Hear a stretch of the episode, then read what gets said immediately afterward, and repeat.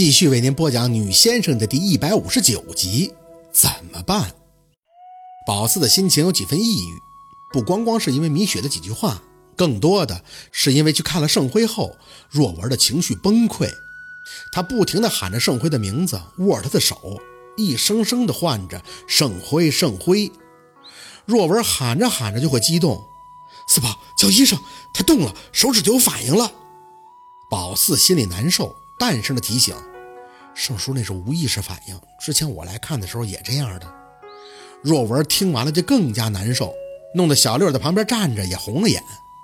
宝四不敢一直在那看，只能走出病房，倚着外边的墙静静的等。陆佩打来电话问什么时候有空，他要请若文吃饭。再等等吧，我二舅这边还没定呢。不过我跟二舅说了，在你那做暑期工的事儿，等我问问他吧。没什么精神呀，谁欺负你了？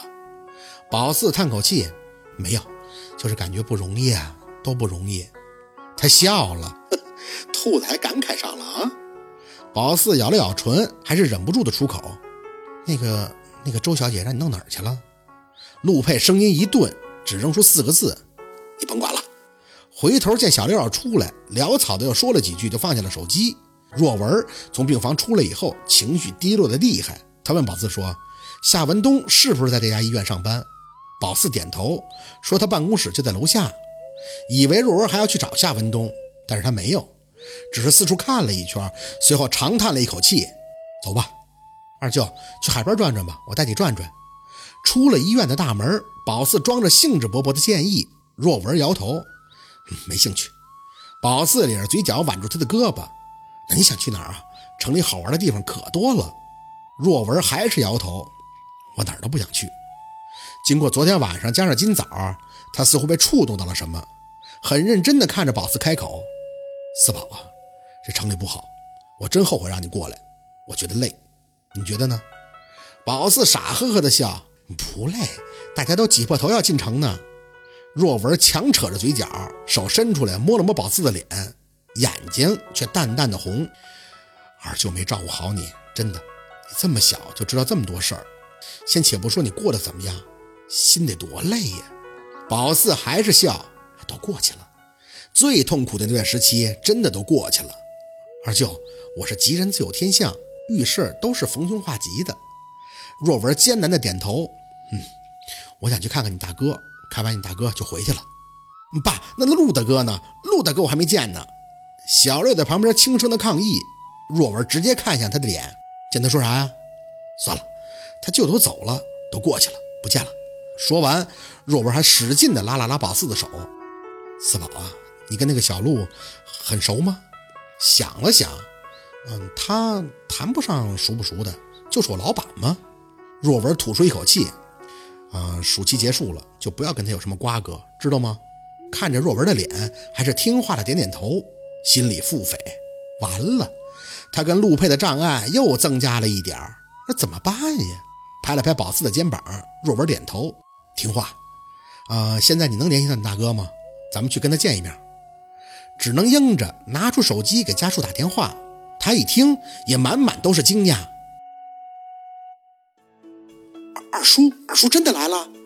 听得别扭，宝四笑了笑，哼，什么叫真的来了呀？谁告诉你了呀？家属的声音轻了轻。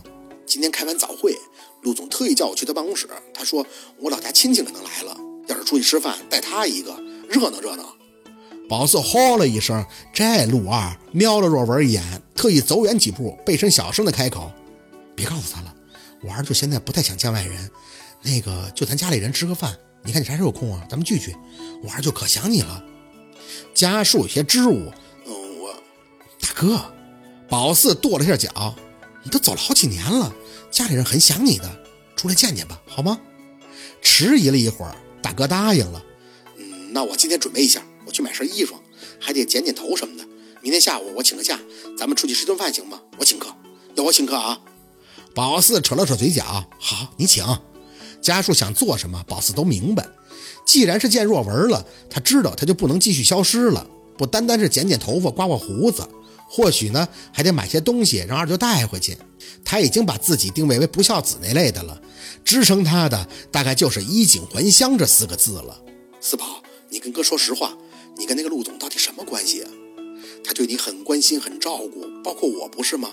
我知道我是沾了你的光啊。宝四挠挠头，不好整啊，真是不好整。那个就是你当兵的时候，他来过咱们村散心，那时候就认识了，关系很好的。你也别想太复杂了。什么叫沾我的光啊？主要是因为你自己是金子，你会发光，是不是？家树轻轻的笑，哼，就你说的好听。今天呢，你先在二叔好好转转，跟他讲，等我一天。好，不急不急啊。宝四喜滋滋的挂了手机，回头看见还苦大仇深的若文，佯装不悦的皱眉：“二舅，你再这样生气了啊？你干嘛呀？来看我还闷闷不乐的，我都不高兴了。”若文敷衍的笑了笑：“你大哥啥天有空啊？明天下午。”宝四兴冲冲的挽住若文的胳膊：“今儿个你交给我，我必须得领你好好逛逛。走，哎，我不去了，四宝，我小六把你爸架着。”玩了一天，宝四跟小六都很努力的调节气氛，但若文的情绪一直不高。回到家就开始交代，说看完家书就买票连夜回去，不在这住了，添麻烦。宝四心里挺不是滋味的，知道若文这是怀揣着什么心情来的，可是到了这儿却是一波接一波的添堵。沈明远的事儿，他的事儿，若君的事儿，他好像没有一件顺心的。不想待也理解。可宝四还是憋得慌，若文对他来说是比若君更亲近许多倍的人呀。希望他乐乐呵呵的，只要能为他做的，宝四都愿意去做。四宝啊，你将来啥打算呀？晚上睡觉的时候，若文忽然打开房门就来了一句。宝四毫无准备，脱口而出：“出国呀？出国？”若文有些惊讶：“你去哪儿啊？那你不学着做先生了？学呀！”宝四的眼光有些闪烁，可我想各方面的多学习，出国可以深造，有出息吗？其实呢，就是不想离开陆佩，想更优秀，想黏着他。对他的那种喜欢说不上来，像是天生的。从见他第一眼到现在，只要看了他的脸就忘不掉，这是事实。小六在地铺上没心没肺的笑：“，爸，我说了吧，咱家我四姐老有闯头了。”四姐，你带我不？宝四翻了下眼睛，哼，看心情吧。小六坐了起来。四姐，从今天开始，老弟我必须让你每天都心情澎湃。来，做个足疗。宝四笑个不停，若文却绷着一张脸。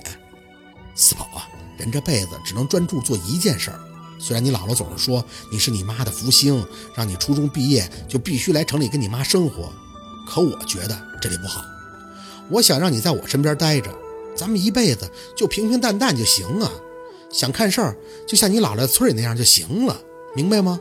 宝四蔫了，闷闷的嗯了一声。小六也蔫了，爸，谁乐意在农村待着呀？人都往高处走，我四姐是凤凰，也得飞出去不是？